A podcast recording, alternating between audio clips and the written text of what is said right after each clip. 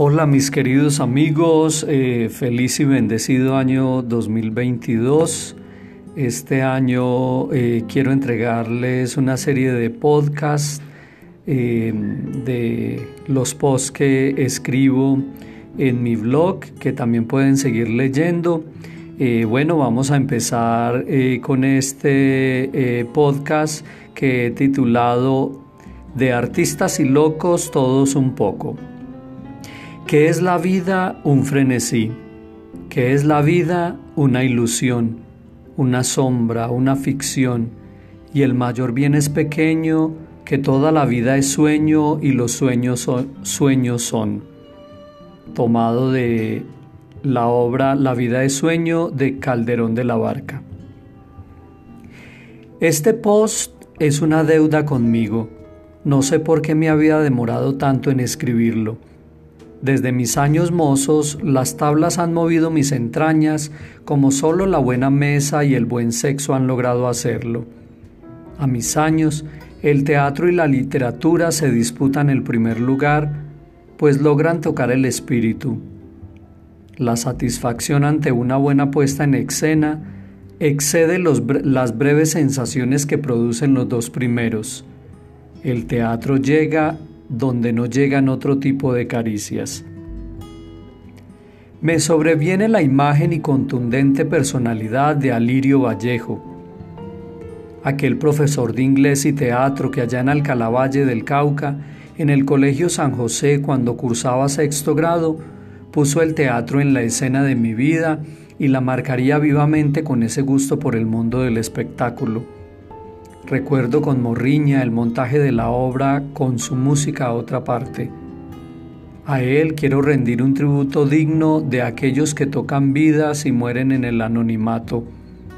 Siempre estará revoloteando en mi espíritu a Lirio Vallejo.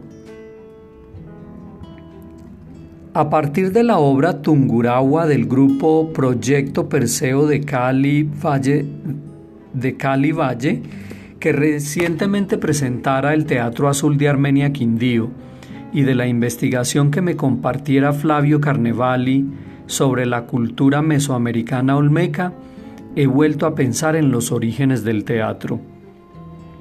Es general la enseñanza de que la cuna del teatro fuera Atenas en los siglos 5 y 6 antes de Cristo, es Aristóteles en su poética quien lo evidencia al hablar de las fiestas en honor a Dionisio, concretamente en las improvisaciones sobre el ditirambo o canto ritual dedicado al bebedor, loco y extasiado dios de la mitología griega.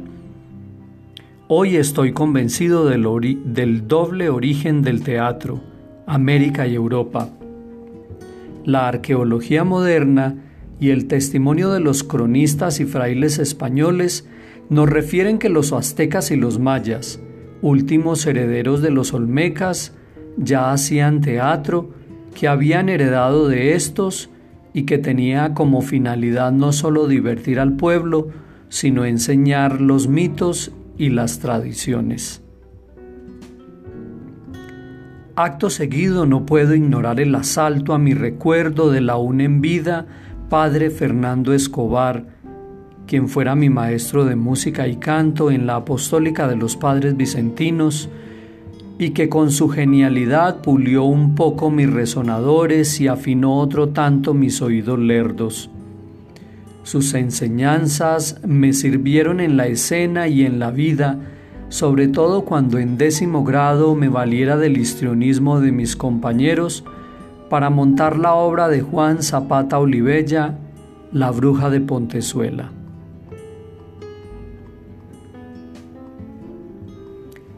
El teatro me ha permitido comunicarme de muchas y variadas maneras, sea ya con los jóvenes de los barrios marginados de este país, Colombia, y donde he tenido la oportunidad de moverme gracias a que la tómbola de la existencia me pusiera allí en el desempeño de mi vida profesional. Cuánto drama comporta la vida. Rememoro con sentida alegría mis tiempos en Guaranda y Majagual Sucre, con aquellos jóvenes haciendo teatro en medio de tal proporción de, de pobreza y cruda violencia. o en las comunas de Medellín. El teatro me mantuvo cuerdo en medio de aquellos contextos en, en, los que hubiera podido perder lo poco que tenía de cordura. O más bien agudizó mi locura, vaya uno a saber. La estupidez de la guerra y las lacerantes carencias no lograron vencerme entonces. ¿Cuántos talleres de teatro, danza contemporánea, contemporánea e improvisación en Cali y sobre todo en Bogotá, cuando de cabello largo e inspirado en la vida, nómada y olorosa de los hippies que se desplegaban sobre la avenida sexta de la pachanguera ciudad, o deshaciendo pasos en el barrio La Candelaria de la Bohemia capital, me inspiraban a reinventarme todos los días en medio de las penurias que el vivir apenas con lo del diario marcarían aquellos días. Y de nuevo arremeten nostálgicas imágenes. La del padre Francisco Amico, allá en el barrio Andrés Anín de Cali, cuando comprensivo y sobre todo, sobre todo alcahuete, me patrocinaba aquellos montajes memorables. Por lo menos para mí los fueron que realizaba con aquel grupo, a Concri, de inquietos muchachos y muchachas de ese rincón olvidado a la entrada del distrito de Agua Blanca. Hermano Sol, hermana Luna, inspirada en la obra del mismo nombre de, de Franco Sefirelli y Guadalupe Años 50, del grupo de teatro La Candelaria, entre otros títulos, sellaron con una marca indeleble este tiempo y mis y mi historia posterior. O allá en el 20 de julio en Bogotá y sus laderas, en donde me permití aquella experiencia de teatro callejero con jóvenes más inquietos que yo por la vida. Como estudiante, como estudiante en la Universidad Javeriana de Bogotá, lleno de energía y revoltoso, Traté de subvertir los moldes de la católica iglesia haciendo teatro con seminaristas y novicias. En la Facultad de Teología creamos los grupos Uauquipura e Iconos y empezamos a leer los intríngulis de la, de la sociedad colombiana. A la manera de Bertolt Brecht y su teatro épico, Pretendimos concientizar a la audiencia a punta de didáctica y política y con la urgencia de transformar nuestra sociedad específicamente ante la situación de los miles desplazados por el conflicto interno. En la Facultad de Historia y Literatura de la misma universidad me alenté con varios estudiantes a hacerle psicoanálisis al Quijote en su descenso a la cueva de Montesinos, con aquel grupo que denominamos grafos, y a punta de los fundamentos del teatro pobre de Jerzy Grotowski, enriquecimos nuestras acciones físicas antes que la misma puesta en escena. Más loco no podía estar de artistas y locos todos tenemos un poco y yo no podía ser el de menos. En la misma Javeriana me enredé en un violento frenesí con un director de teatro desquiciado y oscuro, quien a modo de líder de secta fundamentalista estuvo a punto de conducirnos a mí y a mis compañeros al suicidio colectivo en aquel grupo de teatro danza llamado Apagonía. El nombre hacía alusión al famoso apagón eléctrico del expresidente Gaviria en el 93. Aprendí mucho de teatro y de arte, no sin miedo y pánico escénico. Y la vida me puso entonces en el colegio Nuestra Señora del Buen Consejo en la misma ciudad, con Sorimelda Ríos, que con, Ros que con resquemores en la mirada y secundada por la entusiasta Acela Pequeros, me dejara crear aquel grupo de danza teatro con las estudiantes de secundaria que tantas satisfacciones le aportara a mi juventud. Perviven en mi recuerdo los títulos de obras como Ceremonia de la, de la Locura, existencia viva y varias obras navideñas que nos valieron prolongadas ovaciones. Y yo seguía inquieto buscando qué hacer con mi vida, rebuscándome ya como profesor de filosofía, freelancer de textos de literatura y guías escolares en editorial Norma y terminando mis estudios superiores con la idea de mantener vivos los sueños, ya que estamos hechos del mismo material que los sueños. Eso lo dijo William Shakespeare. Contemplo aún vivo aquel viaje a la ciudad eterna, a la Roma pagana de los Césares, en donde con un grupo de bailarines tuvimos la oportunidad de presentarnos durante el Congreso Mundial de la Juventud en el año 2000 y cansado de tanto buscar en el teatro, decidí cambiar de escena, más bien de obra. Empecé a leer otros autores. Entendí, como ya lo había afirmado Virginia Woolf, que para escribir, en mi caso para hacer arte, hacía falta un cuarto digno y más que unos centavos en los bolsillos así que decidí irme no tan lejos y probar otras suertes, pero siempre con el teatro y el arte como compañeros de viaje. Quizás por aquello que decía Brecht, lo difícil se aprende enseguida y lo hermoso nos cuesta la vida. Llegó un tiempo de tregua, un tiempo de viajes, la posibilidad del deleite en varios escenarios del mundo, Muchas, veces agoté mis ahorros comprando tantas entradas como podía al Resistente a Morir Festival Iberoamericano de Teatro de Bogotá. Ya alguien lo había sentenciado. El teatro se vive, se disfruta, se siente, se ama y también se paga. En varias de sus versiones bianuales tuve la oportunidad de gozar con los más grandes exponentes de la escena teatral universal. Y en la capital del tango, afanoso corrí para ver el lago de los cisnes y el fantasma de la ópera en el, en el hermoso Teatro Colón. En San Francisco, Wick me dejó embrujado. En Nueva York, el famoso musical Chicago me desveló por varias noches mientras me inspiraba una posterior renuncia laboral. Había trabajado por 11 años con la celebrity Maureen North y llegaba el tiempo de decir adiós al mejor estilo de Broadway.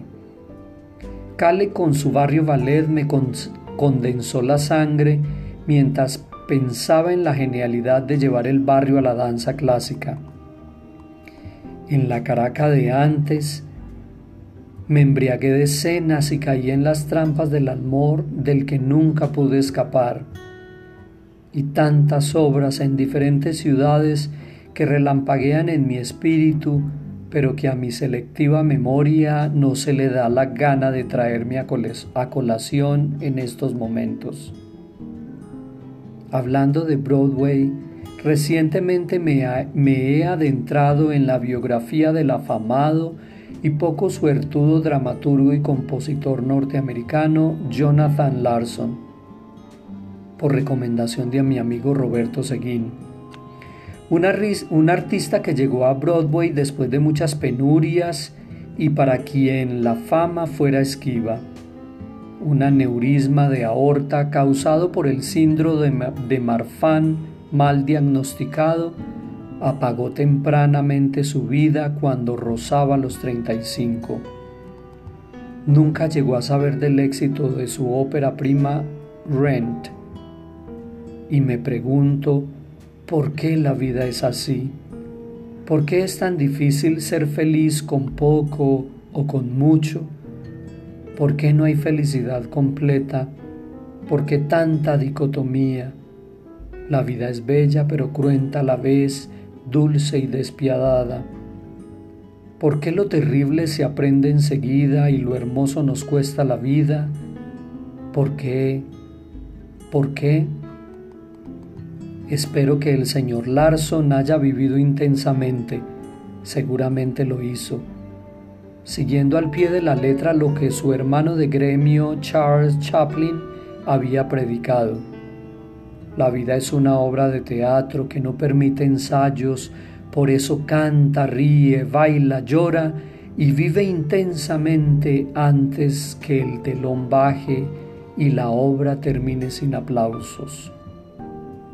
Por fortuna ambos tendrán aplausos perennemente. Durante el 17 Festival de Artes de Armenia 2018, asistí a La Jauría de las Damas, obra del director argentino Adriana Airala, un aquelarre bien cocido de gárgolas con una ética, una estética y una poética contundentes, social y latinoamericanísima. Esa tendencia tan humana al poder, a la maldad y en medio la levedad del ser. Me recordó la sentencia de, Sófocles en su Edipo Rey. Hay raza de mortales, nada en vosotros veo, sino una nada que vive un instante. Y así es la vida, tan solo un instante lleno de tragicomedia. ¿Para qué invertirla haciendo el mal? Es algo que nunca voy a entender. Hace algunos meses en Medellín, gracias a la invitación de mi amigo León Darío Willes, viene escena al colectivo de danza contemporánea Sancofa Danzafro y su obra Detrás del Sur, Danzas para Manuel, basada en la obra del maestro Zapata Olivella, Changó el Gran Putas, que gira en torno a la diáspora afrodescendiente en el continente americano, una obra llena de poesía y destreza dancística, un espectáculo limpio con una sincronía como ninguno. Un muy alto nivel de danza contemporánea, apenas para el reencuentro pospandemia, esa larga secuencia que nos sigue mostrando lo efímero del vivir y que me privó por un buen tiempo del teatro. En Armenia, mi tierra, no puedo dejar de reconocer el heroico trabajo que hace el Teatro Azul por mantener vivo el espíritu del arte y del teatro en medio de una ciudad básica y diluida en la urgencia de la cotidianidad. Decía Lawrence Oliver, en una pequeña o gran ciudad o pueblo, un gran teatro es el signo visible de cultura. Y aunque aquí para los políticos locales de turno no es signo de ello, se erige como una luz entre tanta oscuridad y me pregunto, ¿qué sería de mí sin el teatro? Sin la exaltación que me provoca, sin aquella mágica poción, sin ese elixir que me mantiene atado a la accidentada vida. Fernando de Rojas, en La Celestina, me presta las palabras apropiadas para expresar tal paradoja. El teatro es un fuego escondido, una agradable llaga, un sabroso veneno, una dulce amargura, una deleitable dolencia, un alegre tormento, una dulce fiera herida, una blanda muerte.